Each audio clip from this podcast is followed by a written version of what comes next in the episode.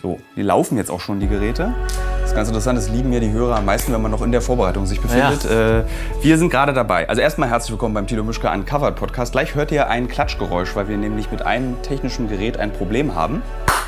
Und damit man später diese Dateien zusammenbekommt von zwei Aufnahmegeräten, habe ich einmal geklatscht, dann weiß der Computer nämlich, an welcher Stelle er das zusammenlegen soll.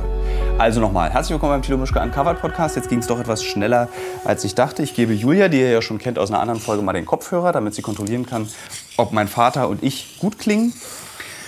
Äh, wir machen heute eine besondere Folge. Wir reden mal, weil nun bald der Mauerfall sich jährt, 30-jährig, ähm, reden wir äh, über die DDR. Und äh, was ist es da nicht besser als einen Westdeutschen, der gar nichts mehr mit Osten und Westen anfangen kann, nämlich Julia, die 24 Jahre alt ist.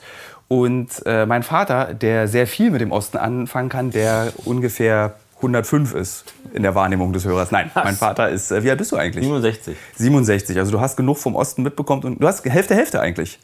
Du hast ja 30 Jahre Osten, 30 Jahre Westen. 27, also ja. Ja, so. Ja, nee, wir sind beide schlecht in Mathe. Ja. Äh, also 37 Jahre Osten und 30 Jahre Westen. Genau. Also du warst eigentlich genauso alt, wie alt ich jetzt bin, als die Mauer gefallen ist. Und da, hast du ja, da dachtest du ja eigentlich, jetzt ist bald Renteneintrittsalter, ist bald vorbei mit der Arbeit, mit 37. Nein, mitnichten. War, war, es war anders. Man dachte, es geht jetzt mit neuen Inhalten weiter. Ähm, dazu kommen wir gleich. Ich will noch kurz weiter erzählen. Wir sitzen nämlich auch an einem besonderen Ort. Wir sitzen in der elterlichen Wohnung bei meinem Vater im Zimmer ähm, in dem, in dem eigentlich dem prächtigsten, was der Sozialismus der Deutschen Demokratischen Republik je geschaffen hat, nämlich die Karl-Marx-Allee. In Berlin. Das ist ein stalinistisches. Vater, die sind Gespräch, kein Interview. Brauchst gar nicht so ängstlich gucken. äh, mein Vater ist noch ein bisschen. Das kennt ihr vielleicht aus der Folge, die ihr schon mal mit meinem Vater gehört habt. Da war mein Vater am Anfang auch so ein bisschen spröde. Und äh, dann hat er sich ja irgendwann so gelockert, weil er gemerkt hat, das ist kein Interview, sondern wir unterhalten uns. Also, wir sitzen in Berlin-Friedrichshain in der damals Stalinallee, dann nach dem Tod von Stalin, glaube ich, umbenannt. Dann hieß sie nicht mehr Stalinallee, sondern Karl-Marx-Allee und so heißt sie bis heute, weil Karl Marx ja, ist ja kein schlechter Mensch gewesen. Den kann man ja, kann man ja die Straße so nennen. Das sind äh, sehr spezielle Gebäude, das sind nämlich ähm, Zuckerbäckerstil, sagt man dazu. Das ist aber so eine Art Neoklassizismus, der so sich war, also die Straße sieht seltsam aus, weil das sind eigentlich alte Architekturmerkmale. Also du hast an den Eingangstüren so Figuren, du hast Mosaike, sehr verspielte Architektur. Und das passt eigentlich gar nicht in die 50er Jahre des 20. Jahrhunderts rein, diese Architektur, weil das war die Hauptzeit des Bauhaus eigentlich oder der, zumindest des, der Postmoderne, die danach begann. Also 70er Jahre Architektur mit so lustigen Neubauten, äh, viele Menschen an einem Ort. Und dieses Gebäude sieht so ein bisschen aus wie aus der Zeit gefallen, beziehungsweise die ganze Straße. Aber wir sind ja kein Architektur-Podcast, sondern wir sind der Thilo Mischke Uncovered Podcast. Deswegen reden mein Vater und ich mit Hilfe von Julia. Und, das ist das Besondere, den gefühlt vielen Fragen, die ihr nach dem Instagram-Aufruf mir geschickt habt über die DDR. Sehr viele junge Menschen laut meiner Statistik, die ich mir anzeigen lassen kann bei Instagram, zwischen 24 und 35, das ist so die Hauptzielgruppe äh, bei mir bei Instagram, haben überraschenderweise keine einzige doofen, nee, Moment, das ist Quatsche Grammatik, keine einzige doofe Frage wurde zur DDR gestellt. Und ich muss kurz noch, bevor wir anfangen, Vater, bleib geduldig, äh, noch davon erzählen, wie das ist, als Ossi zum Beispiel, wenn man dann im Westen gearbeitet hatte. Oder bis heute. Ich kriege bis heute auf Partys die seltsamsten Fragen gestellt über die DDR. Also zum Beispiel, hattet ihr wirklich nichts zu essen? Wird immer wieder gefragt. Und ich frage mich dann immer, wie, wie soll das gehen? Also wie soll ein Staat fast 40 Jahre alt werden, ohne dass die Leute was zu essen haben? Also wir werden ja alle verhungert. Ich glaube auch, dass viele Menschen denken, dass es so ein bisschen ist wie Nordkorea. Da gibt es auch eine Frage dazu. Ähm, und ich glaube, wir räumen jetzt einfach mal auf mit den Vorurteilen und Gerüchten zur DDR, lieber Vater. Und ich fange jetzt mal mit einer persönlichen Frage an dich an als Sohn. Wie ist denn das jetzt eigentlich, 30 Jahre keine DDR mehr zu haben? Also wenn jetzt so Halbzeit in deinem Leben ist bezüglich DDR und BRD, wie, welch, also wie fühlt sich das an, wenn du jetzt merkst, okay, dieses Jahr, 9. November 2019, da ist es jetzt schon 30 Jahre her, dass die Mauer gefallen ist und du hast es ja auch erlebt in Berlin. Ähm, spielt das irgendeine Rolle in deinem Kopf? Denkst du darüber täglich nach über die DDR oder wie, wie muss Nein. man sich das vorstellen? Nein, na, täglich nicht. Gerade nur jetzt durch diese Anlässe, äh, Tag der Einheit und Mauerfall, kommen schon die Gedanken. Aber es ist jetzt wirklich mehr eine Erinnerung. Es ist jetzt nicht ständig, dass man vergleicht oder sagt da, dass äh, dieser berühmte Satz, äh, nicht alles war schlecht, das, das finde ich furchtbar. Also man muss schon überlegen, zu welchem Zeitpunkt und äh, worüber man spricht. Also wenn man bestimmte Dinge spricht, Verlagswesen, Bücher, Schriftsteller, dann kommt man schon dazu, sagt, ach, das war so, das war so. Dann kommt man wieder zur DDR. oder weiß ich. Äh, Vielleicht sollte man dem Hörer kurz erklären, dass du früher, dass du im Kulturwesen, im Kulturbetrieb im weitesten Sinne der Im Deutschen Demokratischen Sinne, Republik ja. gearbeitet hast. Du warst Marketingleiter des Akademieverlags äh, der Wissenschaft. Nee, das ist Akademieverlag. Das Akademieverlag, dem Verlag der Akademie der Wissenschaften. Und euer großer Bestseller ist ja das berühmte Buch Die Rupf- und Gewöllkunde. International ein Buch über Vogelkotze. Gewöll- und Rupfungskunde, um das mal zu korrigieren. Und das war gar nicht schlecht. Also aus, weiß. aus heutiger Sicht der, der Frage, was jetzt in den Wäldern passiert, ist ja immer aktuell, kann man schön sehen an der Rupfung und am Gewölle des Vogels, des Raubvogels vor allen Dingen, äh, wie der Wald äh, besteht. Welche und wie gesund ein Wald ist, an der Kotze genau, von Vögeln. Man kann dort ja. Schlussfolgerungen ziehen. International und ist ja heute noch lieferbar oder war vor kurzem noch. Na, es ist ja, glaube ich, auch richtig teuer, wenn man es antiquarisch kauft, weil, für, ja. weil Vögel kotzen immer gleich. Egal ob Sozialismus oder Kapitalismus, das spielt keine Rolle, welche, aus welcher Staatsform dieses Buch kommt. Und Wälder sind immer gefährdet ja. gewesen. Äh, Wobei ich, ich, muss leider zur Ehre des Verlages sagen, es war natürlich nicht unser Haupttitel, sondern wir hatten eben die großen Werkausgaben von Aristoteles, Leibniz, Forster, Humboldt, das möchte ich schon nochmal hier festhalten. Das darfst du auch, Vater. Ich wollte dich ja nur provozieren. Ja. Die Provokation funktioniert ja auch seit 20 Jahren eigentlich. Ich mache ja immer wieder denselben Witz mit dir und du reagierst auch immer wieder gleich. Das finde ich schön. Und ich glaube, ein Buch, was man auch im Westen kannte, das Lexikon der Antike, war doch auch Akademieverlag, oder? Nein, das war nicht. Das war, okay, der, zwar war der Herausgeber, Herr Professor Irmscher, war äh, Akademiemitglied, beziehungsweise in der Akademie, aber war nicht bei uns erschienen. Okay. Ähm, also würdest du sagen, bevor wir zu den Hörer und Leser fragen, ich gucke, Julia, du darfst gleich die Frage stellen. Würdest du sagen, dass du eine besondere DDR erlebt hast, in diesem, dadurch, dass du dich in diese A in Ostberlin bewegt hast und B in diesen Kulturkreisen? Also, ähm, du warst ja, also nicht wie zum, du hast ja nicht im Tagebau gearbeitet oder was man dann gerne liest, die Geschichten über Wismut, die Leute, die sich da alle verstrahlt haben im, äh, in, bei Dresden in dem Uranabbauwerk, diese Horrorgeschichten, die man ja gerne hört. Würdest du sagen, dass du privilegiert gelebt hast in der DDR? Nein, also das privilegiert. Als Ostberliner auch schon. Ja, schon. gut, dafür kann man ja nicht. Man wurde ja da hineingeboren und kann sich ja nicht aussuchen. Man hätte ja auch in Schwerin oder in Leipzig oder in Karl-Marx-Stadt äh, ankommen können. Hängt ja davon ab, wo die Eltern äh, ansässig waren, wie sie sich entschieden haben. Hätte auch in West-Berlin bleiben können. Also durch die Eltern sind ja 46 oder 47 erst nach Ostberlin rübergesiedelt, weil es gar keine Wohnung gab im, West, im Westen Berlins. Damals ja. spielte es noch keine Rolle, West- oder Ostberlin. Also privilegiert auf keinen Fall. Ich bin hier groß geworden, Entwicklung genommen. Vieles war Zufälle, war auch Glück. Wenn man jetzt so eine Arbeit bekommt als Werbeberater, Werbemitarbeiter in einem Verlag, kann man sich freuen, dann wurde das langsam entwickelt. Dann wurde ich Werbeleiter. Das ist auch nicht selbstverständlich, dass man als Ende 20-Jähriger eine Leitungsfunktion übernommen hat oder ich konnte die Presseöffentlichkeitsarbeit zuerst aufbauen, ein völlig unbekanntes Feld in der DDR. Also es waren schon so ein paar hübsche Zufälle. Ähm, was vermisst du eigentlich? Das wird auch nochmal später eine Frage sein. Also was, da, nehmen wir mal an, du würdest jetzt einer von den Menschen sein, die sagen, es war nicht alles schlecht früher. Was war denn nicht schlecht? Ich weiß, du sagst den Satz nicht, aber was war nicht schlecht früher?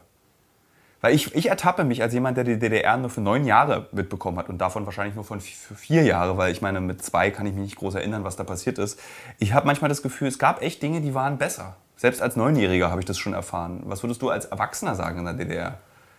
Ja, das war, hing ja mit der Ökonomie zusammen. Es war natürlich nicht so ein Druck da. Die Menschen waren zum Teil entspannter. Nicht? Also das war jetzt nicht dieser Existenzkampf, diese Existenzangst auch nicht da. Äh, das würde schon einer der Gründe sein. Aber es war eben, es hängt damit zusammen, dass wir ja ein abgeschlossenes Gebiet waren. Und die Frage des Gehens war relativ. Also man konnte zwar einige Länder besuchen, hier sozialistische Länder und Urlaub machen, aber es war ja relativ. Die Veränderung war ja eingeengt. Und daher richtete man sich ein. In seinen Nischen, in seinen Familien, in seinen Freundeskreisen. Also war, würdest du sagen, dass die DDR ein gemütliches Land war? Hm, nein.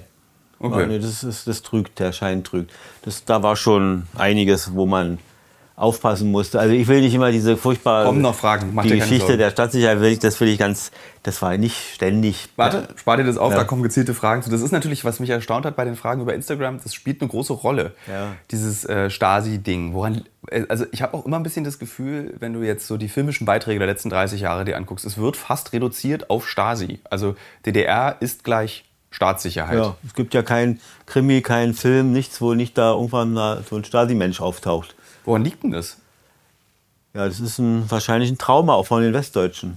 Weil sie nicht weil, so einen guten weil, Apparat hatten, weil der BND schlechter gearbeitet nein, hat? weil da können sie sich dran abarbeiten. Sie können sie nämlich sagen, aha, ich, wenn ich da gewesen wäre, hätte ich da ganz anders reagiert. Was natürlich ein Trugschluss ist.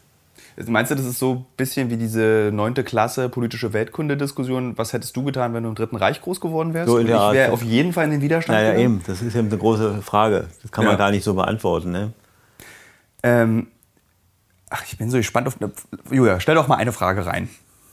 Okay, dann kommt von mir die erste Frage. Ähm, wie sah der typische Tagesablauf aus? Gab es viele Einschränkungen im Tag selbst? Hat man das gemerkt? Dann mach, mach's ganz konkret, Papa. Ja, also äh, Tage, Einschränkungen. Nein, also nehmen wir an, mein, mein Arbeitstag ja. im Verlag. Da ging das Auto hatten wir damals noch nicht gleich. Also man, man machte ganz normal Frühstück. Die Kinder, wenn sie schon da waren, also in der Zeit 81 bist du ja geboren, dann musste man die versorgen. Da gab es Frühstück, da musste Kindergarten oder Schule vorbereiten. Und dann gingen beide Elternteile zur Arbeit und meistens mit der U-Bahn. Und dann fuhren wir zur Arbeit. Ich arbeitete ja direkt an der Grenze, das war Leipziger Straße. So das letzte Haus, wo man noch nicht mit Passierschein. Der Bundesrat sitzt jetzt drin, ne? Das ist jetzt das, genau. ja, das ehemalige Bismarckische Herrenhaus. Und jetzt sitzt der Bundestag drin. Und da war die Akademie der Wissenschaften und wir waren Untermieter sozusagen der Akademie.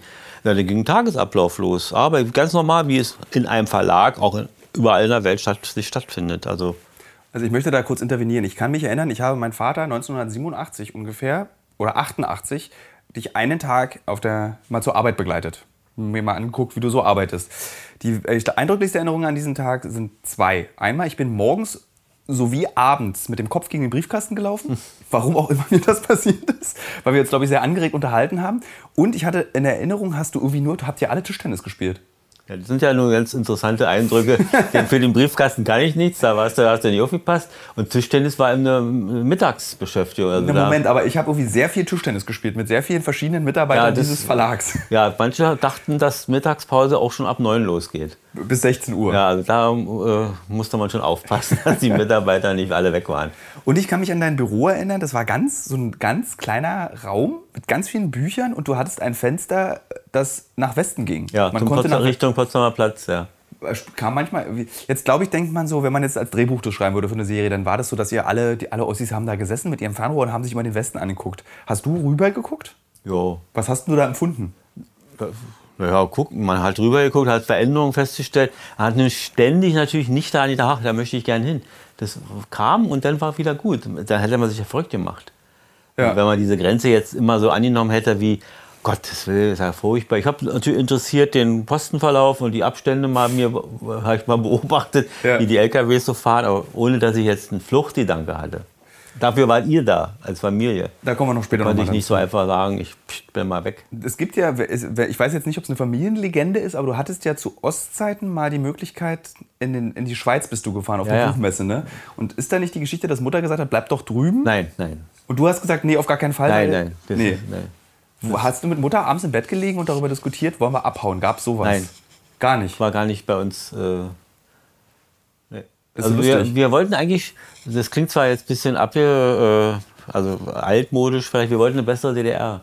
Und haben da, wo wir waren, versucht, das zu machen. Redest du von den berühmten äh, Reden auf dem Alexanderplatz am 4. November? Ja, und davor. Also ja. man kann nicht weggehen und sagen, äh, ja, wer bleibt denn übrig? Also die Idioten oder so. Also ich wollte schon ein bisschen was verändern. Ich habe ja auch mein Mäulchen auch manchmal aufgemacht. Ja, kannst ruhig also mal bei, sagen, Vater. Naja, bei der Biermann-Ausweisung haben wir reagiert als junge Leute. Wir haben reagiert, ich als junger Mann mit 16 bei Prag, beim Prager Frühling, beim Einmarsch. Wobei ich hier mal echt äh, einen Fehler oder eine falsche Sache äh, berichten möchte die DDR war nicht drin in der Tschechoslowakei. Also viele denken immer, die Sehr spezifisches Wissen, aber für die ja. Hörer und Hörerinnen könnte das vielleicht wirklich interessant sein, weil das sind so Sachen, Vater, du erzählst, also eigentlich bist du jetzt, äh, und darauf kann man stolz sein, du bist, erzählst geschichtliche Ereignisse, weil für die meisten Hörer und Hörerinnen ist der Prager Frühling sind eine Doppelseite im Geschichtsbuch. So, wenn überhaupt. Man, ja. Wenn überhaupt, das liest man sich durch. Und du hast den erlebt. Ich so. habe ihn erlebt, mit, vorher eben mit vielen, ich war 16. Und die Eltern, die hatten dann Gespräche mit ihren Freunden in der Tschechoslowakei, äh, die eben erzählten, wie schön und wie toll und alle, wir wollen was verändern, wir wollen einen neuen Sozialismus aufbauen. Also so ähnlich vergleichbar, was Gorbatschow 20 Jahre später dann machten, gemacht hat. Und naja, und das war, die Zeit war nicht reif. Nicht?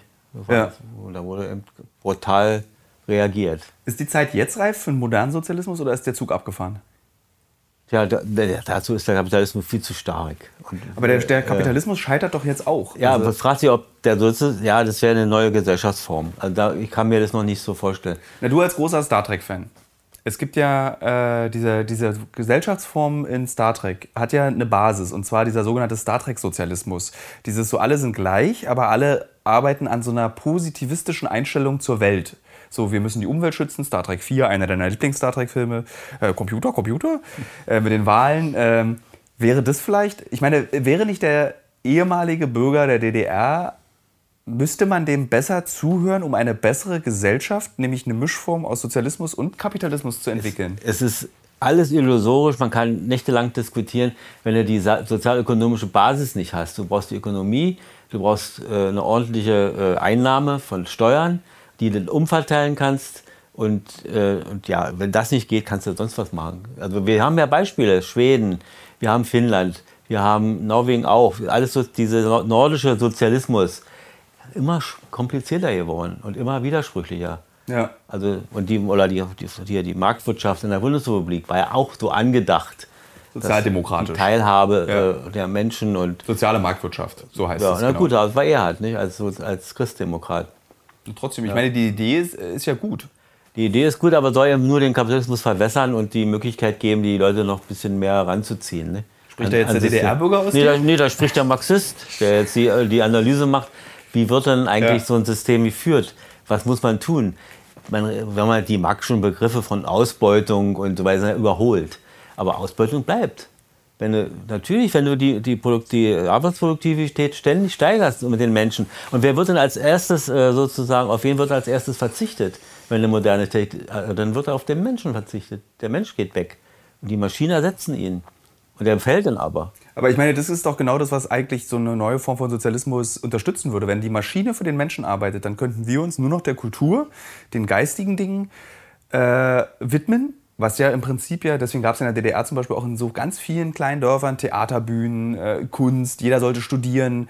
Das sind ja dann so immer die Vorteile, die genannt werden, weil der, der arbeitende Körper sich ja auch geistig betätigen muss. Die Frage ist immer, wie zahlt man das? Und wie. Äh, Tja. Und da muss dann eben die Einnahmen, die passieren über die hohe Produktivität, müssen anders verteilt werden. Aber wie? Das funktioniert nicht, das funktioniert nicht weil ja, wem gehören die Betriebe? Und was bei uns passiert ist, dass das allen gehört, in Anführungsstrichen, eigentlich fast Staatskapitalismus, äh, passiert dann ein, das, ein Desinteresse, dass die Leute nur noch für, an sich denken und nur noch für sich was besorgen, erledigen. Ja. Und egal, was dann passiert. Gut, es gab Ausnahmebetriebe, die ran mussten. Aber Macht Sozialismus den Menschen gieriger? Nee.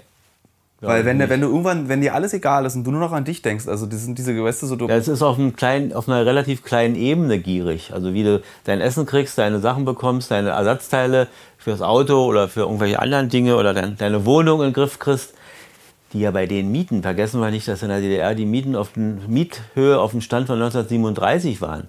Also gleich eins zu eins, Reichsmark zu DDR-Mark. Da kannst du keine Wohnung mit äh, in Ordnung halten. Ja. Was, was, hast du Miete gezahlt äh, in der ersten Wohnung, in der ich mit dir und Mutter gelebt habe? Ich als Säugling, du als Erwachsener. Ja, waren 80 Euro, äh, 80 Mark, DDR-Mark, 80, 90. War schon viel. Ja, das war so relativ viel. Hat Aber Oma, war, ja. Oma hat doch also, 67 Ja, Mark. normal ja. waren eben die jungen Leute da im Prenzlauer Berg, die, das waren auch furchtbare Wohnungen zum Teil. Stroh von Decke runter und alles musste man selber 37, 20 Mark. Ne? Ja. Ja, da kannst du, so sahen die Häuser auch aus. Das ist immer ganz interessant, wenn du so mit einer äh, noch älteren Generation sprichst, wird gerne dieses Mietbeispiel genannt. So, ja, die Mieten waren so toll billig. Aber das ist ja eigentlich unvernünftig. So. Ja gut, man hätte ein, es gab ja Versuche in der DDR, auch von Sozialökonomen oder von äh, Finanzministern oder wie auch immer, da was zu verändern. Also dieses Verhältnis Preis, Leistung und Lohn und, äh, und, und Kosten äh, irgendwie anzupassen. Ja. Also höhere Gehälter zahlen natürlich und damit aber andererseits auch höhere äh, Kosten zu verursachen, also höhere Mieten, ja. damit da was eingenommen werden kann. Aber da alles in einem Topf war, war es schwierig. Wie hat sich denn, was war denn eigentlich so eine Staatsmaxime der DDR? Also was war das Ziel dieses Landes? War das, ging es darum, glückliche Bürger zu haben? Oder was ist sozusagen der langfristige ja, Plan eines sozialistischen das Landes? Das kann man ja schwer sagen. Das fing an 19, bei Gründung der DDR war ja eine ganz andere Zeit. Da ging es darum, erstmal dieses Land zu stabilisieren, aufzubauen, daraus einen, einen Staat zu machen, also ein Staatsgebilde mit allen Organisationsformen. Alle waren unerfahren, noch keiner hatte einen Staat geleitet. Und dann später nachher, und das war der hauptsächlich Walter Ulbricht eben als oberster Chef, der sich sehr stark, und das hat er ja von Stalin übernommen, auf die sogenannte Abteilung 1 der Volkswirtschaft konzentriert, das ist die Schwerindustrie. Und völlig vernachlässigt Stahl. hat, genau, Stahl, Kohle, alles. Und vernachlässigte völlig die Konsumgüterindustrie, was zu Unruhen und äh, Unruhen und sagen wir mal Unzufriedenheit fuhr. Und Honecker hatte dann die Notbremse gezogen und hat dann die Abteilung 2 die Leichtgüterindustrie, Leichtindustrie. Also Lochentwickler. Auch, und da gab es dann, die Betriebe bekamen Auflagen, die Schwerindustrie auch sowas zu bauen wie ein Staubsauger oder ein Rasenmäher oder so, um das dann ein bisschen den Leuten anzubieten. Ja. Naja. Es, wenn man das hört, das, ist, das, hört man ja oft, dieses, woran ist DDR gescheitert, eben an dieser Unterversorgung, an normalen Gütern, dass es eben nichts gab, äh, was irgendwie oder nur so limitiert und Weine aus Bulgarien ganz schwer. Das ist ein Staat scheitert eigentlich an dem Bedürfnis seiner Bürger, also so an ganz simplen Bedürfnissen. Es geht nicht zum Beispiel, also es ging nicht um Demokratie, es ging nicht irgendwie um Staatssicherheit, sondern ich meine, ich glaube, viele haben sich gegen den Staat aufgelehnt, weil sie mehr haben wollten widersprich mir, wenn es nicht ja, stimmt. ich muss, ich, insofern äh, muss ich so viel äh, widersprechen, weil dieses, die Bedürfnisse waren schon da, natürlich. Wer will keinen Farbfernseher oder wollte, wer will kein tolles Auto haben. Aber man wusste ja, dass es kaum realisierbar ist. Aber da kam noch nicht diese Unzufriedenheit, diese starke. Die Unzufriedenheit kam ja auch dadurch, dass man sich so eingekastelt fühlte, nicht? Diese Freiheiten, das Reden, das, dass man ja eigentlich in so einem Prozess drin war von, ich will nicht sagen Überwachung wäre ungerecht, aber ja, innere Zensur, was gerade uns die polnische Nobelpreisträgerin gesagt hat, dass in Polen keine Zensur ist bei den Literaten, aber eine Selbstzensur. Und die war eben bei uns auch. Ja. Das, und die hat wehgetan. Weil man ständig die Noten gesagt hat, nee, ach, das lass mal lieber. Wirklich? Ja, ja, man hatte, Auch du? Natürlich, jeder hat es, viele. Ich bei mir im Verlag habe ich auch überlegt, wie weit gehst du denn jetzt mit deinen kritischen Bemerkungen? Ja. Ne? Und die ging zum Schluss, na, sagen wir mal Ende der 80er, wurden die dann immer massiver. Was hast du befürchtet? Warum, warum hast du dich Ja. innerlich zensiert? Naja, befürchtet nicht unbedingt Haft oder so, sondern auch Familienproblematik. Ja. Dass die Familie bestraft wird, Sippenhaft oder was, was da alles so möglich gewesen wäre. Ja. Na gut, und wer geht schon gerne ins Gefängnis? Muss ja auch nicht sein. Ich glaube, kenne ich kaum Leute. um Nee, ich auch nicht. Nee. Gerne die nächste Frage, bitte. Ja, bezüglich Ihres Berufs, den Sie dann gewählt haben und gemacht haben, was für Berufswünsche hatte man damals in der DDR? Konnte man jeden Job machen, den man sich selbst ausgedacht hatte und man einfach wirklich Lust drauf hatte? Oder musste man einfach irgendeinen Job tun, der gerade gebraucht wird? Na, muss man unterscheiden jetzt von den Abiturienten, die jetzt ins Studium gingen, die halt sich entschieden hatten für irgendeine Richtung. Da wurde schon gesteuert. Also was ja an sich auch nicht falsch ist, denn was braucht man Millionen Soziologen, wenn, sagen wir mal, der Ingenieur für Schwerindustrie fehlt? Also man kann schon mal als Staat sagen, nee, mach mal hier, geh mal. Aber ist, das ist aber gefährlich, weil das Ja, ist ja aber letztendlich genau man- das, was du dann nimmst du den Leuten wieder die Freiheit, sich selbst ja, zu aber entscheiden. wenn der, man muss ja als Gesamtbild auch sehen, als man hat ja auch eine Verantwortung als Mensch in der Gesellschaft. Ne? Glaubst du, das klappt im 21. Naja, Jahrhundert noch? aber irgendwie. Na gut, die Frage Ja, war ja. die Frage, ja. die Frage war die, natürlich, es wurde versucht, den Wünschen zu entsprechen, sagen wir mal so. Aber es ging nicht immer. Aber es, und ich habe zum Beispiel, ich wollte, was wollte ich eigentlich werden? Bei mir ging es los als Offset-Drucker, Fotograf war mein, also nicht dieser künstlerische Fotograf, sondern über die ganz einfach von unten so die Tour, Labor, äh, dann Entwicklung, Fotoapparat, Fotoaufträge erfüllen, Porträtfotografie, war aber nicht. Dann kam der, der Vermittler auf die Idee, er sagte, dann machst du Offset-Drucker, hat ja indirekt mit Fotografie zu tun. War mir, das war mir nur nicht. Und dann kam die Idee mit dem Buchhändler. Und da war auch schwierig, dass man als Junge, mit 16 ist man eben noch ein richtiger Junge, äh, gar kein, diese Stellen gar nicht bekam eigentlich. Da sollten mehr Mädchen arbeiten. Das wurde nicht, Mutter. als, das wurde nicht als Jungberuf dargestellt, der Buchhändlerberuf. Wobei es natürlich Quatsch ist. Da ist so viel schwere Arbeit von Kisten tragen, von Arbeiten im Haus, in der Buchhandlung selbst. Und dann, ich hatte das Glück, dann das, äh, diese Ausbildung zu kriegen. Und dann ging so eine Zippel-Tappel-Tour los. Das ging also los mit der Buchhändlerlehre, dann diese idiotische Armeezeit, dann kam die Fachschule, was heute, wie nennen wir es heute, Fachhochschule, was Ja. identisch ist. Und du bist ja Diplombuchhändler, ne? Ja, man kann es ja Diplom. Diplom-Buchhandlungswirt. Und äh, zum Abschluss, und das hat mir der Verlag ermöglicht, und das war auch sowas, was eigentlich Wahnsinn war in der DDR, man- ein Fernstudium innerhalb des Berufs. Ne? Also man hatte seinen Beruf, alles und machte ein Studium dab- nebenbei. Das heißt, man war alle 14 Tage, zwei Tage in der Stadt, in der, ich war in Leipzig, wie gesagt, und studierte dort. Kam zurück, hatte natürlich auch Freizeit bekommen. Für die Diplomarbeit hatte ich drei Monate frei dann später. Also es waren Dinge, da würde jeder Arbeitgeber heute sagen, naja, das muss ja nicht sein.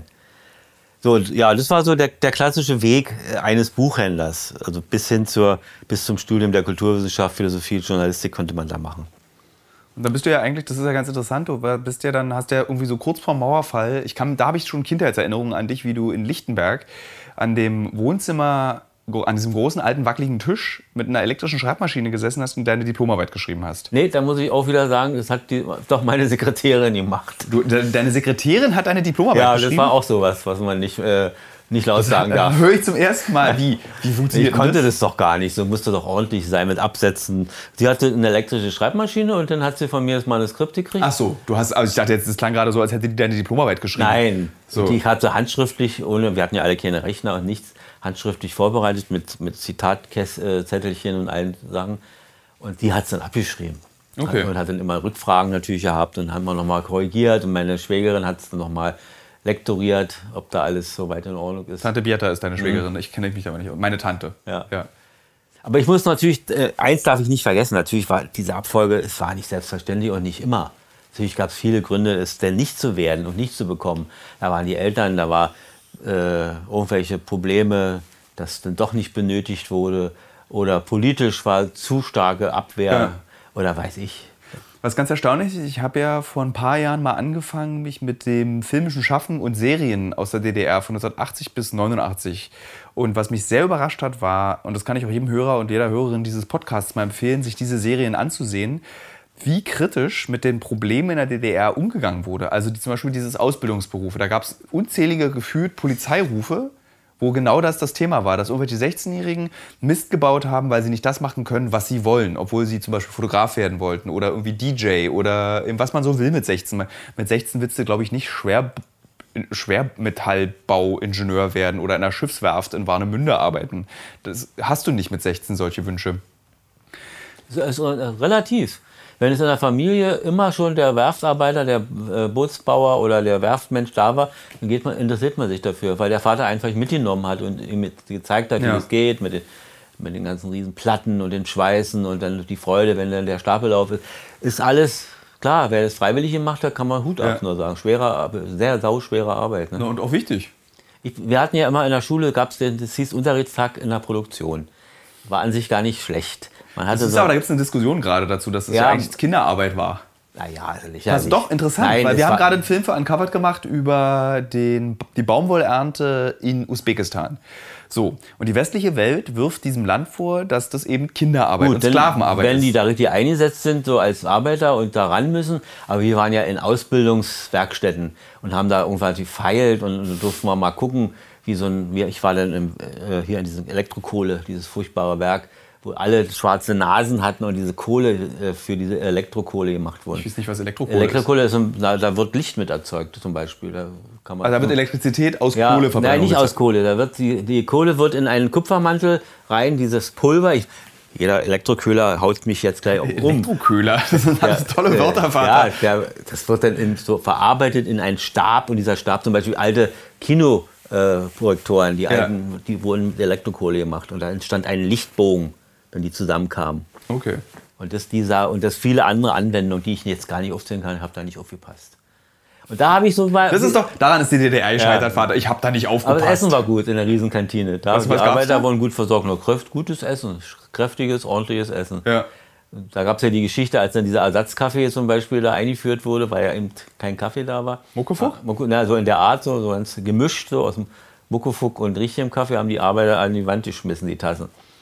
Also Revolte, eine kleine. Ja. Dann haben die sich aber ganz schnell bemüht, dann eine Alternative zu haben. Also man hat sich auch bemüht in der DDR, seine Bürger. Ja, natürlich. Man hat, es hat unheimlich viel Devisen gekostet. Zum Beispiel um Weihnachten, wenigstens Weihnachten, die Orangen und ein paar Bananen oder äh, hier sowas ranzukriegen. Das ist zum Beispiel auch eine lustige Kindheitserinnerung, die ich noch habe an diese Orangen, die, äh, beziehungsweise wie man wirklich sagt, Apfelsine, ähm, die in den Fensterbänken bei uns lagen. Also die man so reingelegt hat in die Fensterbank im Winter, damit die frisch bleibt Ja, dann wahrscheinlich. genau. Das ist eine kind richtige Kindheitserinnerung und dann eben der bunte Teller. Mal eine Frage an alle Hörerinnen und Hörer dieses Podcasts. Wo gibt es in Deutschland noch einen bunten Teller? Weil der zuppelt doch nicht so an dem Kabel, Vati. Ja, ich gucke ja, ich habe mich jetzt. Leg dir das Tongerät in den Schoß. ja, Das ist, ist gut, gut, gut. Alles Okay. gut. Entschuldigung. Ähm, genau, für den bunten Teller. Und dann lag diese riesige Orange, strunkig und mit, äh, mit Kernen drin. So habe ich das immer. Ich habe eher mehr gewürgt an dieser Apfelsine, als dass man sie gegessen hat. Ja, manchmal hat man ja Pech gehabt. Manchmal hat man nur Saft draus gemacht. Dann. Ja, und ich meine, du ist, also ist ja selbst nach dem Fall der Mauer hast du jetzt nicht mehr Obst Ja, gegessen. Mandarin, ja. Ja. nee, aber das war eben so ein Beispiel. Da wurde unheimlich viel aufgewendet an Geld, an Mitteln, um die Bevölkerung dann wenigstens da nicht zu verärgern. Nicht? Ja. Oder so die Gänse denn zu Weihnachten. Dann gab es irgendein Problem. Dann sind die, hatten vielleicht auch eine kleine Pest oder irgend sowas. Dann sind, konnten gar nicht so wie Gänse. Dann musste auch Import gemacht werden. Ich werde nie vergessen. Ein Jahr hatten wir auf einmal aus Kanada. Ja. Nicht aus Polen oder aus Tschechien oder so. Nein, aus, aus Kanada Gänse. Und das war natürlich nicht schlecht, die waren nicht übel. Die waren nicht übel? Nee. Das, liebe Hörer Aber und liebe Hörerinnen, war ein Kaffee war ein Berliner Kompliment. Nicht schlecht. Darf ich vielleicht ganz kurz die Kaffeegeschichte... Vater, so viel du willst.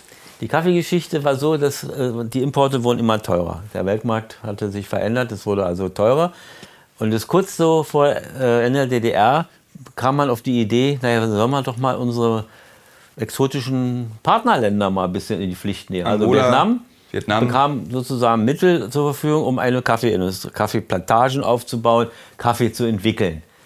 Und Kuba bekam die äh, Auflage, mehr oder weniger Bananen und Apfelsinen herzustellen.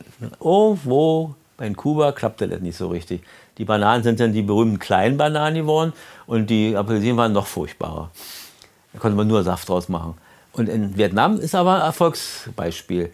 Die haben dann diese Kaffeeindustrie aufgebaut, diese Kaffeeplantagenindustrie ja nicht, und haben da jetzt zum Beispiel dann Jahre später, weit nach der Wende, sind sie Weltmarktführer in einigen Kaffeesorten und sind richtig beteiligt am internationalen Kaffeehandel. Gibt es eine schöne Anekdote? Ich bin vor mehr als zehn Jahren habe ich mal eine Motorradtour gemacht mit meinem guten Freund Robert durch Laos und Vietnam. Und wir sind in diese Dörfer gekommen und da standen Kaffeeverarbeitungsmaschinen, auf denen diese Plaketten drauf waren. So VEB Kaffeemaschine, also volkseigener Betrieb ist die Abkürzung VEB. Und die Leute, das war wirklich 2008 oder sowas.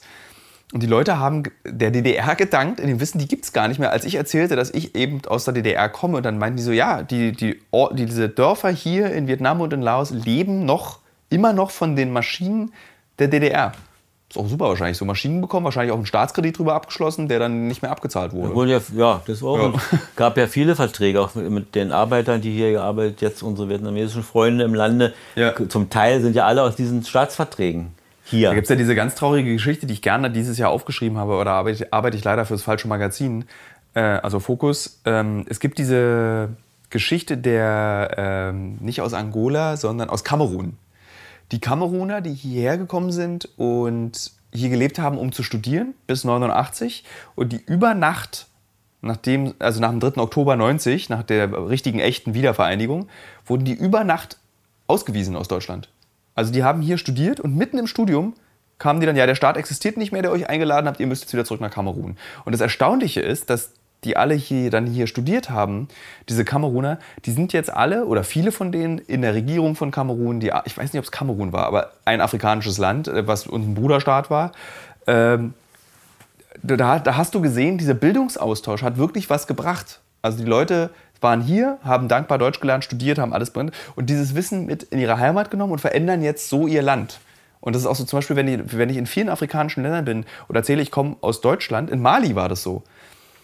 Dann haben die immer gesagt, Mensch, toll, wir lieben Deutschland. Ich dann so, hä, warum denn? Naja, ihr habt uns so unterstützt. Und ich dann so, wann denn? Na, in den 80ern. Und ich dann so, ach so. Und da, es gibt äh, in vielen afrikanischen Ländern eine ganz große Nähe zur DDR. Das ist ganz erstaunlich. In Somalia hast du das, in Kenia hast du das, Angola eben, wie gesagt, äh, Mali. Ganz viele Länder empfinden bis heute, 30 Jahre danach, eine große Dankbarkeit diesem Land gegenüber. Das überrascht mich immer wieder. Wenn ich jetzt mit Oma darüber reden würde, wenn sie noch leben würde, würde sie wahrscheinlich anfangen zu weinen. Naja, das, ja, aber das Ja. hat ja damit zu tun, dass das ja äh, aus dieser ideologischen Vorstellung in der, in der DDR sozusagen die jungen Nationalstaaten eine Säule des Sozialismus sind Ja. oder waren. Und diese mussten natürlich in- entsprechend unterstützt werden. Also wir haben ja eine Menge bezahlt auch dafür. Ne? Und was mich überrascht ist, nicht kriegerisch. Es ging nicht um irgendwie die NVA, also die Nationale Volksarmee geht runter und bildet Leute aus an der AK-47 und mit dem Panzer, sondern es ging wirklich darum, Wissen und Arbeitskraft zu erschaffen. Das ging wirklich nicht, also ich habe, ist mein Gefühl, ich, du berichtige mich, wenn es falsch ist, Vater, ich bin noch zu jung dafür. Aber ich habe das Gefühl, es ging um Baumaschinen, es ging um Autos, es ging um Ingenieure, die in diese, nach Afrika fahren, in die afrikanischen Länder, um zu sagen, okay, wir bauen jetzt hier eine sozialistische Vision auf, die eben paneuropäisch überall hin ist. Und wenn man sich die Actionfilme der 80er anguckt aus den USA, war das ja eine große Gefahr. Der Feind war ja der Sozialist bzw. der Kommunist. Wie war denn das eigentlich, wenn du so Filme geguckt hast aus den 80ern mit Rambo, wo irgendwie die, der, Sowjete, der Sowjetsoldat in Afghanistan, also du hast nie Rambo geguckt, aber Ja, aber das war unangenehm, muss ich ehrlich sagen. Ich fand es nicht so, nicht so toll, weil es ja immer meine Leute waren, mehr oder weniger. Ja. Wenn dann ein sowjetischer Agent erschossen wurde, dann, oh Mensch, das könnte ja mein Freund aus Moskau sein oder so. Ja. Aber es war jetzt nicht so. Ist aber James Bond lebt ja davon, dass er ständig. ich meine, du bist das Feindbild. sozusagen. Ja. Ja. Wir sind bereit für die nächste Frage. Ich weiß gar nicht, ob wir die Frage überhaupt beantwortet haben, um ehrlich zu sein. Ich weiß gerade auch nicht mehr, was die Frage war. Na, der Weg, der Arbeitsablauf. Ah, ja, Wir genau. sind also vom, vom Postkasten zum sozialistischen Agenten äh, Ja, ja. gekommen. Gut, okay, sehr gut. Hier die nächste Frage lautet, warum war FKK so verbreitet in, DDR, in der DDR? Und daraus die nächste Frage, stört es euch, dass die Bürger der DDR ständig als nackt dargestellt werden? Ja, die erste Frage ist, ist, ist eigentlich klar, das kam, äh, sagen wir mal so, das war ein, auch ein Weg, eine individuelle Freiheit zu haben. Also, nicht war, die, war es nicht die große Badehosenkrise von Nee, 1973? das auf keinen Fall.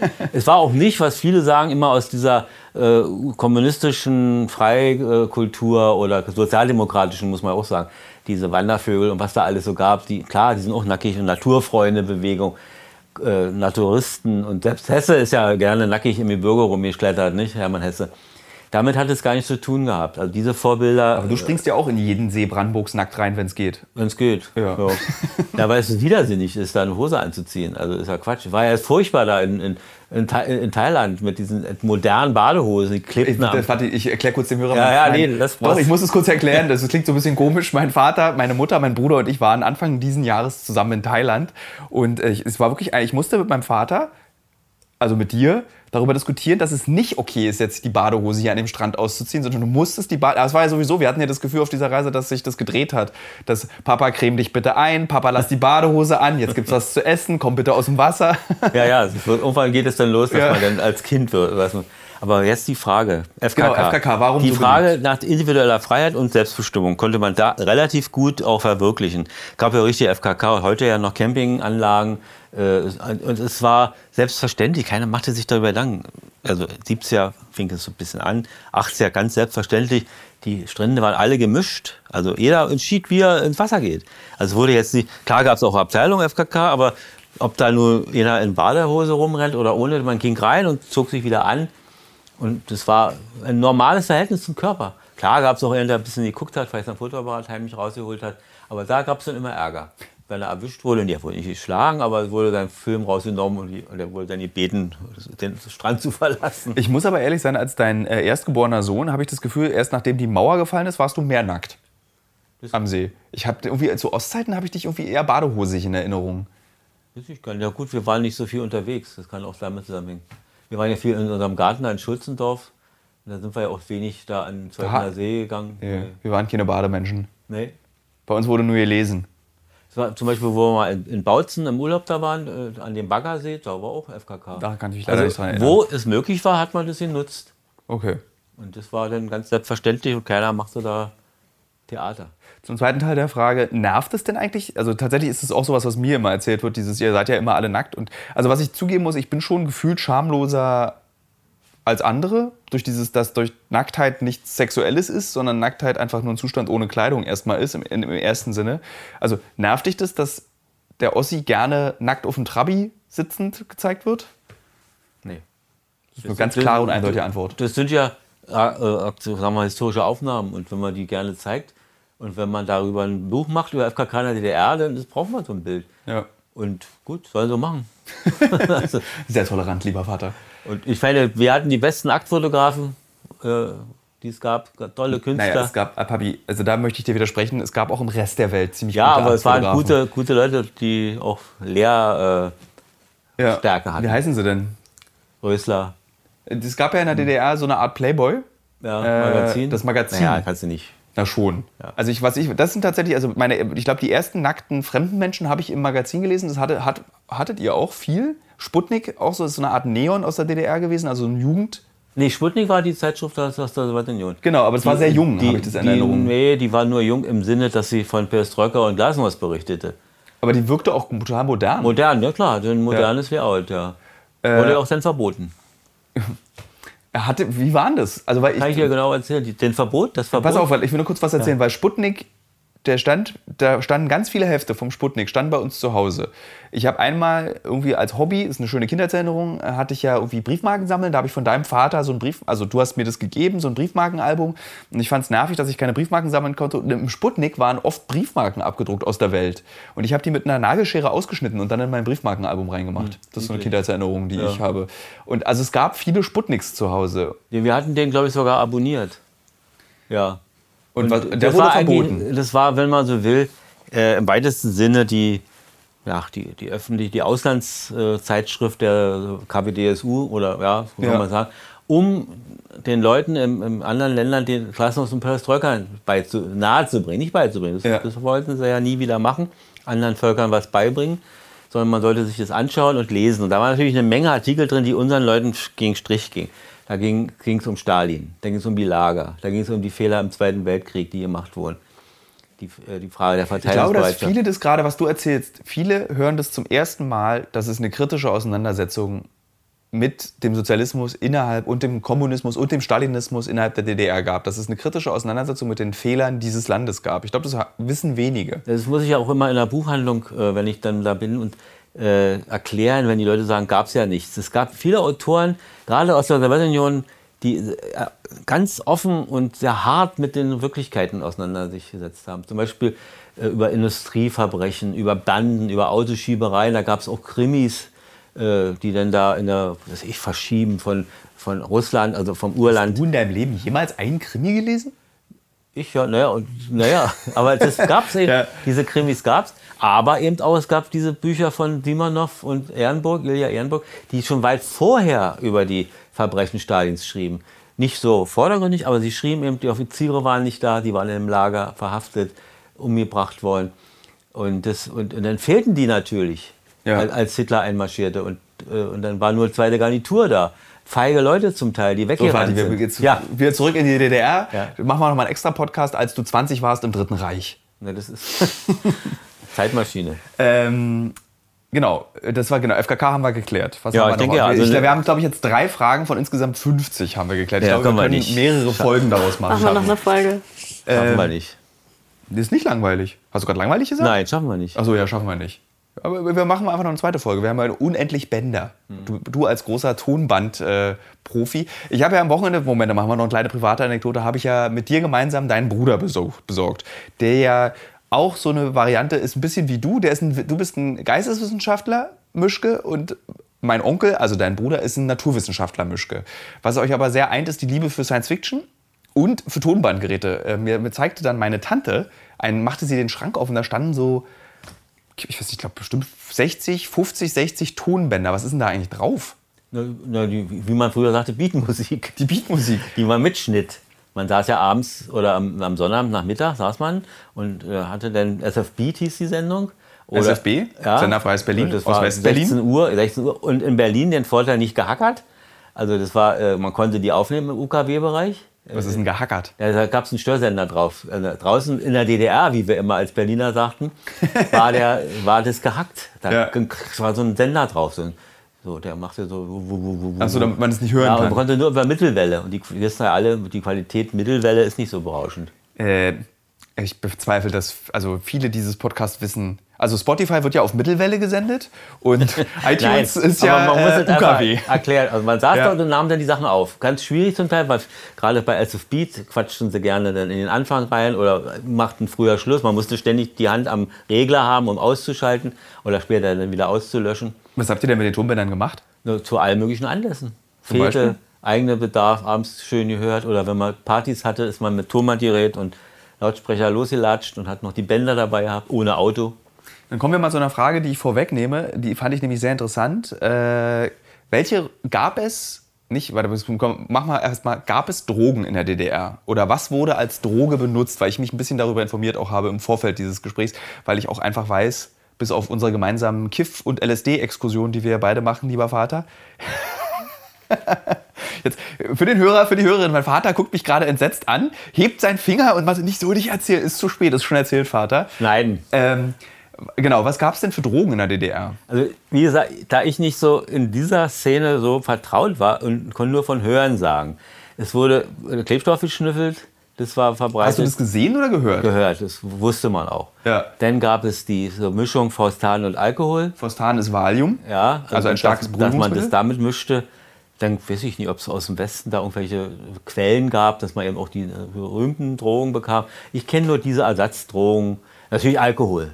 Ja. Alkohol bis zum Umkippen. Ja, gesoffen wurde viel. Ja. Also ich habe Kindheitserinnerungen, wie ich im Schlafanzug im Wohnzimmer bin und das ganze Wohnzimmer ist blau vor Zigarettenrauch. Ja. Das haben ja auch noch alle geraucht. Also ihr, du hast ja auch passionierter Raucher warst du. Mutter war auch passionierte Raucherin. Ich glaube, Mutter hat irgendwann auch so die, also du hast auf jeden Fall die zwei Schachteln am Tag Marke geknackt bei weitem und Mutter glaube ich auch und alle anderen auch. Also jeder hat geraucht Ja, das war außer furchtbar, ja. Also aus heutiger Sicht, oh Gott, diese. und ich stand da immer als Kind im Schlafanzug. Ich habe es irgendwie so ich sehe Was ja jetzt verboten ist, ich weiß nicht, ob es hier in Deutschland verboten ist, man darf ja auch nicht mehr im, Rauch, im Auto rauchen, wenn Kinder mit drin sind. ist es weiß ich gar nicht. ja, irgendwie wollen das ist verboten das- oder wollen sie es verbieten? Wollen oder wird verbieten. Ich glaube, das wird gerade noch diskutiert, aber es soll verboten Es ist ja werden. unmöglich, dass man das gemacht hat. Ja, ihr habt sehr viel im Auto geraucht mit Berti, meinem Bruder und mir. Nervosität, so beim Fahren, irgendwie Stau, da gab es ja auch schon Stau. Äh, ja, und ich habe lustigerweise noch was anderes gefunden. Also ich habe heute im, im, Café, in dem ich öfter bin, da saß dann so eine äh, so mittelalt, so mit Anfang Mitte 40-Jährige, die mir dann erzählte, ja, es gab auch Spee und Cola. Hast du das mal gehört? Spee Nee, mit, also Spee ist ein Waschmittel Ja, ja. mit Club-Cola. Und davon hat man wohl Halluzinationen leichte bekommen. Nee. Oder ein Asthmamittel mit Cola vermischen. Kann ich mir vorstellen, dass So. diese Wirkung von Cola und dann das andere Mittel. Aber das habe ich nie, nie, nie gehört. Also Ja. nie, nie, nee, die Also dieses, hast du mal, hast du, du hast nichts ausprobiert, auch kein Faustan, also Nee, Valium mit nee, Alkohol. nee. Hat es dich nicht gereizt oder hattest du Schiss? Oder? Schiss vielleicht, ja. Aber wo gab es denn da Aufklärung? Ich meine, wenn es in diesem Staat ja keine Drogen gab, musste man ja darüber auch nicht Ja, aufklären. irgendwie fand ich es schon seltsam, ein Schlafmittel oder ein Schmerzmittel mit Alkohol zu mischen. Ich ahnte schon, dass da irgendwas passiert. Ja. ja.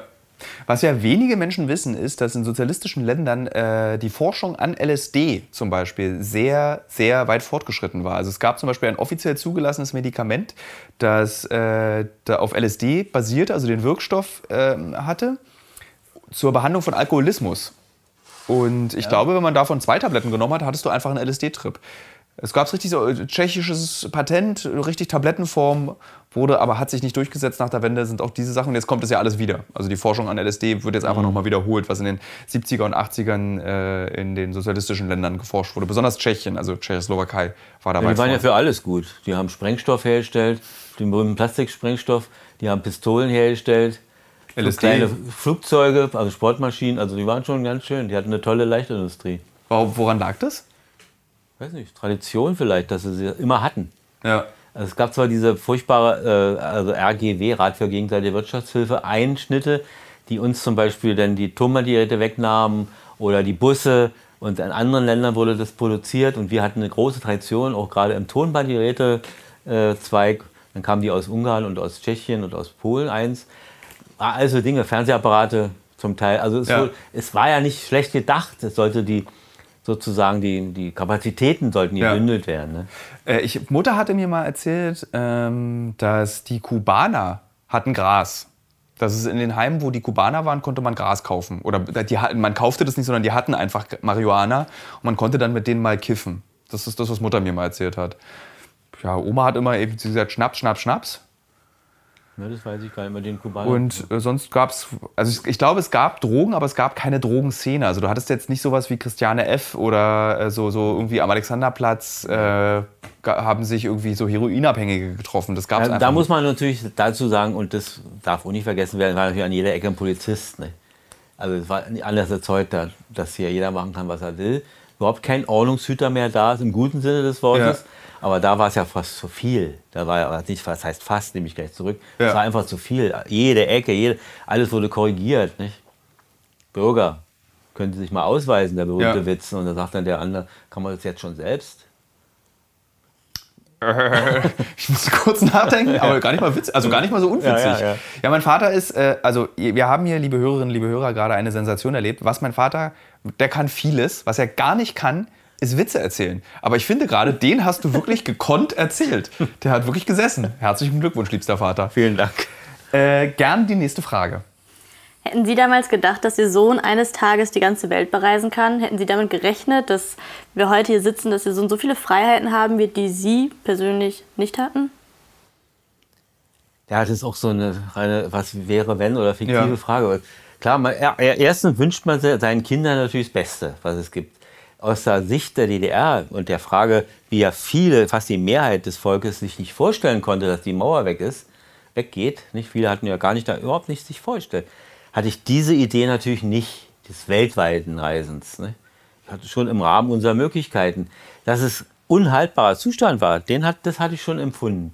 Und das ja, nee, das war alles schon im Rahmen der Wende, dass am Reisegesetz erarbeitet werden sollte äh, aber dass diese Tätigkeit konnte ich mir nicht. Nee, da hatte ich keine Vorstellung.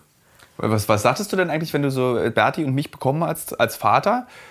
Wie, wie hat man denn darüber, also das ist wirklich eine interessante Frage. Was dachte man, was wird aus meinen Kindern? Ich meine, ich, du hast, ich war damals auf einer Russisch-Spezialschule, ich habe in der dritten Klasse schon Russisch gelernt. Äh, was ich ja euch immer noch vorwerfe, dass das einfach, da, so schlau bin ich nicht gewesen. Da wolltet ihr mehr, äh, also im Prinzip seid ihr auch Helikoptereltern schon gewesen, so wie jetzt schon in Prenzlauer Berg. Du mit drei Chinesisch lernen musst, habt ihr mich dann in der dritten Klasse eben auf eine russische Schule geschickt.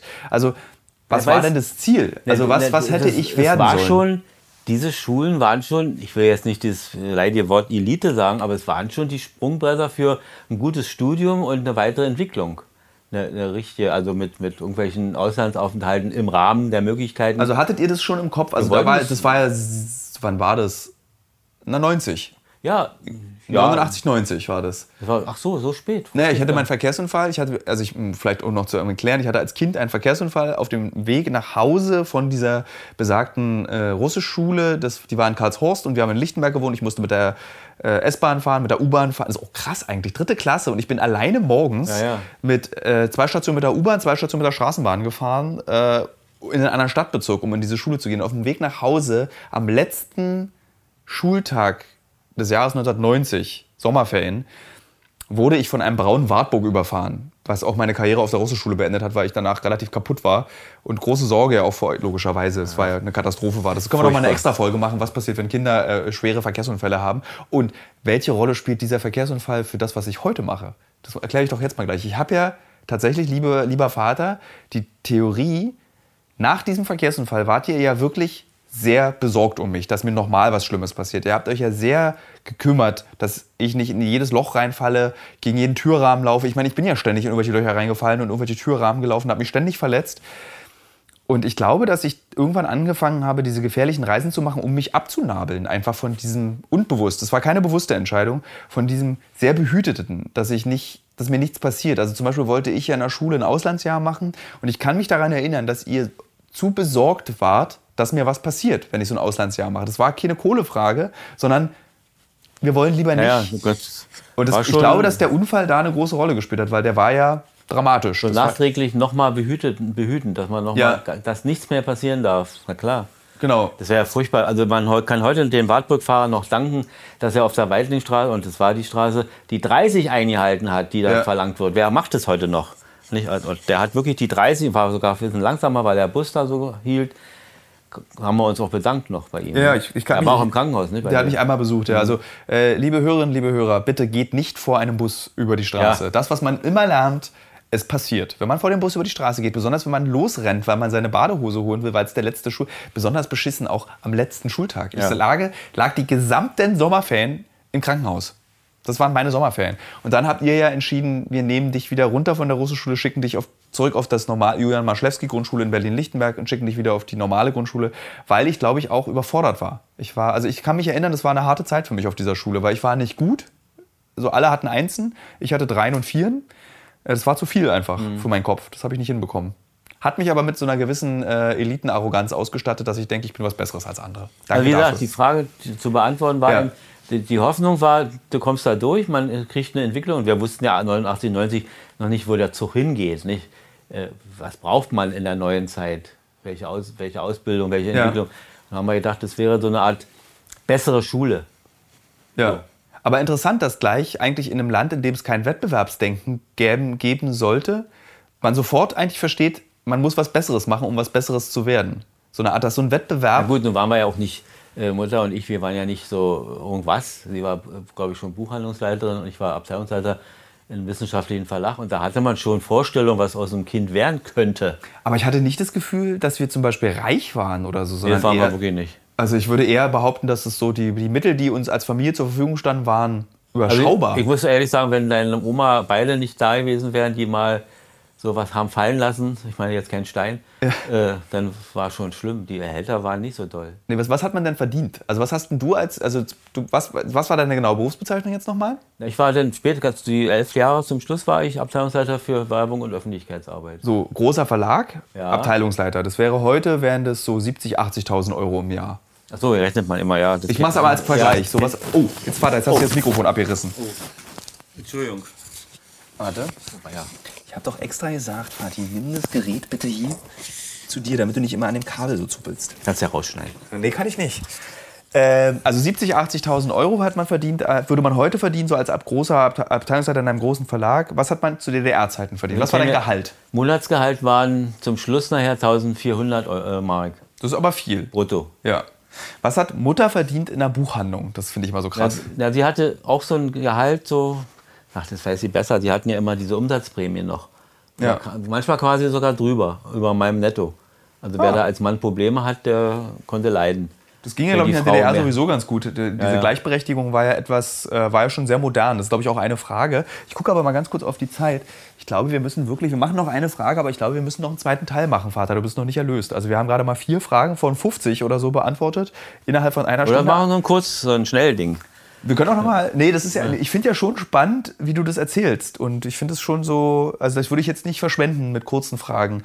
Ähm, genau, 1200 Ostmark hast du verdient. Ja, so am- ja, 1,4 bis. Aber das war ja Ende. Das ist ja da, wir reden davon, da warst du 37, als die Mauer gefallen ist. Also das ist dann schon so, du hast ja dann davor nicht eins irgendwas verdient. ja, am Anfang angefangen hat man ja da mit, weiß ich, 375 oder so als junger Werbegestalter. Was ich vorhin eigentlich schon erzählen wollte, ist, was ich so interessant fand, war, dass du ja, du hast dein Studium gemacht, du bist diplomierter Kultur- und Literaturwissenschaftler und nach der Wende war dieses Studium nichts mehr wert. Du musstest dir, also ich kann mich daran, kann ich mich erinnern an dein Unglück, dass du dir dieses Studium nochmal, dass du so dafür kämpfen musstest, es dir anerkennen zu lassen. Ja, kämpfen nicht. Das, wurde das konnte man beantragen an der, hier in, Ja. in Dresden. Äh, Das war es ja Leipzig, äh, die Uni. Und in Dresden als sächsische, was war das, Ministerium für Wissenschaft und Kultur. Und da konnte man beantragen, das ist die Gleichstellung. Und dann kam mal, bekam man so einen Brief. Hier, Herr Mischke, teile Ihnen mit, dass Sie Ihr Studium als Diplom-Kulturwissenschaftler anerkannt in allen Bundesländern und Sie die Berufsbezeichnung Diplom-Kulturwissenschaftler überall tragen dürfen. Blau, fertig. Die Inhalte waren eine andere Sache. Da muss man noch ein bisschen nacharbeiten. Ja, weil, um ehrlich zu sein, das, da werden zucken jetzt wahrscheinlich alle Kulturwissenschaftler, die jetzt zuhören in diesem Podcast zusammen. Die Leipziger Kulturwissenschaft, da wo du es ja studiert hast, ist ja eigentlich eine der maßgeblichen und richtungsweisenden Institute gewesen für Kulturwissenschaft in Deutschland. Ja, in Deutschland nicht. Ich glaube schon. Bis heu, also der Nee. heut, heutig, heute ist es doch so, dass Leipzig und Berlin, das wird jetzt vielleicht ein bisschen zu hart, aber wir können ja ganz kurz den Ex- Exkurs machen, Leipzig und Berlin schon bestimmen, was der Ästhetikdiskurs in der Kulturwissenschaft in Deutschland ist. Da gibt es keine andere Uni, die das macht. Jetzt. Ja. Ja, aber zu DDR-Zeiten war es doch noch was anderes. Also Leipzig war eher die, war, muss ich schon so sagen, das war mehr aus die praktische Kulturwissenschaft, die jetzt an die Anwendung ging.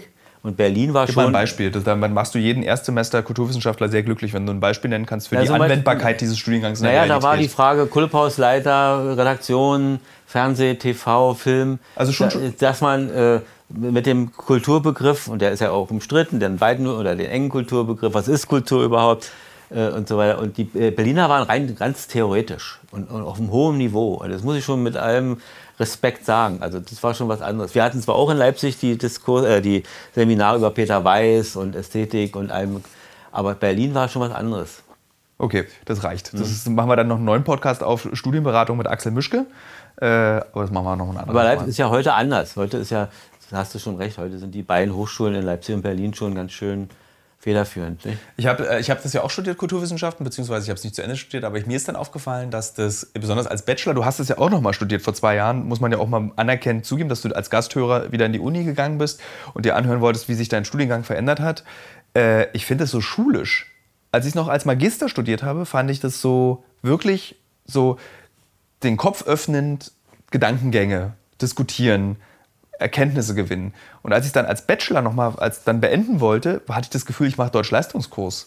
Ist dir das eigentlich jetzt auch so Ja, aufgefallen, das- als du da warst? Das stimmt. Das ist mir Du auch. kannst ja noch toller. Du kannst ja zwischen sozusagen dem Ursprung dieses Studiums, du warst ja wahrscheinlich einer der ersten Lehrgänge. Nein, du? nein, die gibt es schon lange. Kulturwissenschaft ist 16 Jahre entwickelt worden. Ja, also so. in der DDR meine ich. Wie es Ja. jetzt am besten war, weiß ich nicht, ob es wie das entstanden Ähm, ist. aber du kennst es halt noch, du kannst ja dann DDR-Kulturwissenschaften ja. mit äh, deutsch-deutsche Kulturwissenschaften vergleichen. Also wie, was war da der größte Unterschied für dich, als du jetzt vor zwei, drei Jahren an der Humboldt-Uni wieder warst? Ja, das muss ich schon sagen, die, diese breite Literatur, der breite Literaturhintergrund, der theoretische.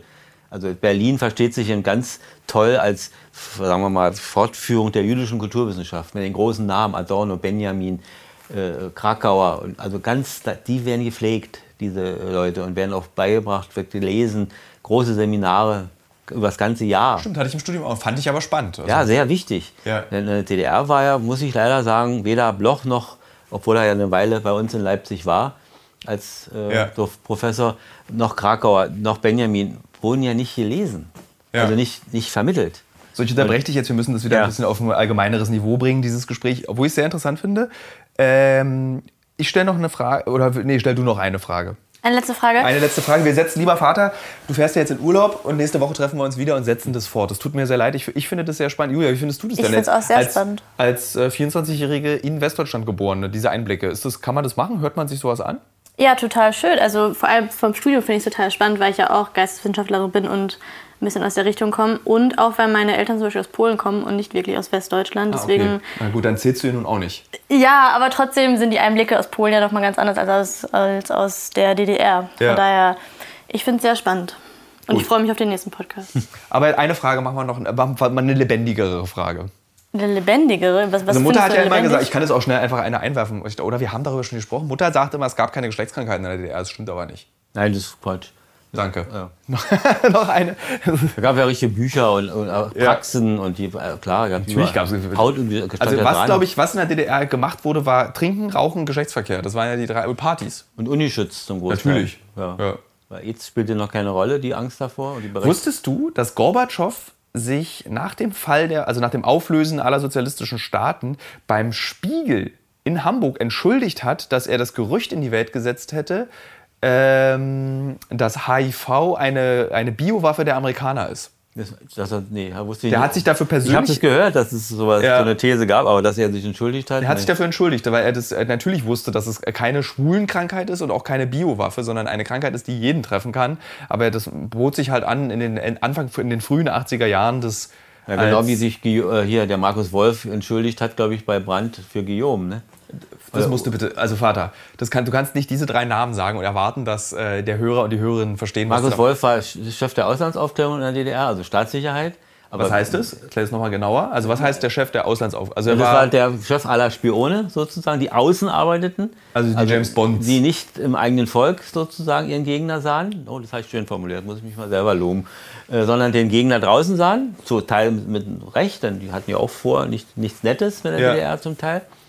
Und da gab es eben diesen äh, Mitarbeiter von Willy, äh, bei, äh, im Team von Willy Brandt, Günter Guillaume, der sehr weit hochgekommen ist und den damaligen Bundeskanzler Brandt mitgeholfen hat, einer zu stürzen. Er war schuld. Ja. Er musste, also Willi musste zurücktreten, sag ich mal, vertraulich. Weil, das klingt wie ein Kinderbuch. Willi musste zurücktreten. Ja, er konnte eben die Verantwortung nicht. Und das, alle haben gesagt, nicht, A, nicht nötig. Er hätte nicht zurücktreten müssen. Alle wussten ja, die Geheimdienste wussten ja schon Bescheid, ja. dass sie den noch beobachten. Den Willy Brandt bekam, wie ich gerade jetzt gehört habe in irgendeiner Sendung, bekam gar keine wichtigen Unterlagen mehr mit, wenn der Guillaume dabei war. Also die haben schon gewusst, haben nur noch den Zeitpunkt des Zugriffs äh, abgewartet. Ja. Und Willy Brandt wurde nicht informiert, was ich natürlich idiotisch finde. Wenn du das alles so erzählst, ich habe manchmal, also wie politisch war eigentlich der DDR-Bürger? Der wird ja oft gerne auch als Trottel dargestellt, der sich eigentlich um gar nichts gekümmert hat, Hauptsache seine Datsche hat funktioniert. Wie würdest du sagen, dass der Ossi sehr politisch ist als Mensch eigentlich? Ja. Und wir zum Beispiel so Katastrophen wie die AfD ertragen müssen und dieses Vorurteil, dass nur der AfD im Osten gewählt wird, aufgrund dieser politisierten Haltung dieses Bürgers, jetzt mal im Allgemeinen. War schon politisch. Und gut, es hängt immer mit den Kreisen zusammen. Wenn man natürlich nur in Studentenkreisen, in, in Kreisen der studierten Leute, äh, Facharbeiter und da wurde diskutiert. Da wurden die letzten Wahlen kritisch diskutiert, da wurde das Ausland, äh, Dinge wurden besprochen. Natürlich. Ja. Also war schon sehr politisch. Und wie gesagt, es wurde reagiert. Es wurde reagiert auf, wie gesagt, Biermann-Ausweisung, auf Prag 68, auf Sputnik-Verbot. Werde ich nie vergessen. Wir haben der, im Verlag, Sputnik-Verbot wurde, wie gesagt, ja, durchgesetzt, haben im Verlag dagegen gestimmt. Mit einer gewissen Mehrheit, dass es gemacht wurde. Ein dass es nicht verboten wird. Dass, wir haben dagegen gestimmt, dass es verboten wurde. Ja. Und da gab es ein Riesentheater. Ne? Das war schon so auf dem absteigenden Ast, da konnte man mehr sich erlauben als in den 70ern. Ja. Aber es wurde eben einfach. Ich habe dann auch so ein Ding. Ich habe dann angerufen im Post- und Fernmeldewesen, ins Institut oder Ministerium für Post- und Fernmeldewesen, der es unterstand die Postzeitungsliste der DDR, also wie so ein Katalog war das, ja. und habe gefragt, was denn los ist, warum angeblich hieß es, man hat es gestrichen von der Postzeitungsliste, mangels Bedarf oder so. Ja. Da habe ich angerufen, sage ich, kann ja nicht sein, alle, die ich kenne, wollen den Sputnik haben, diese Zeitschrift. Wieso haben sie es dann von der Liste genommen? Da sagte, das kann ich Ihnen jetzt nicht beantworten, das ist ein, muss mal ein Ministerbeschluss aus. Okay. Und dann hat es aufgelegt. Aber schon da anzurufen, und man wusste ja vielleicht doch, hat es Klick gemacht, wie wir immer so im Spaß oder auch nicht gesagt ja. haben. Ne?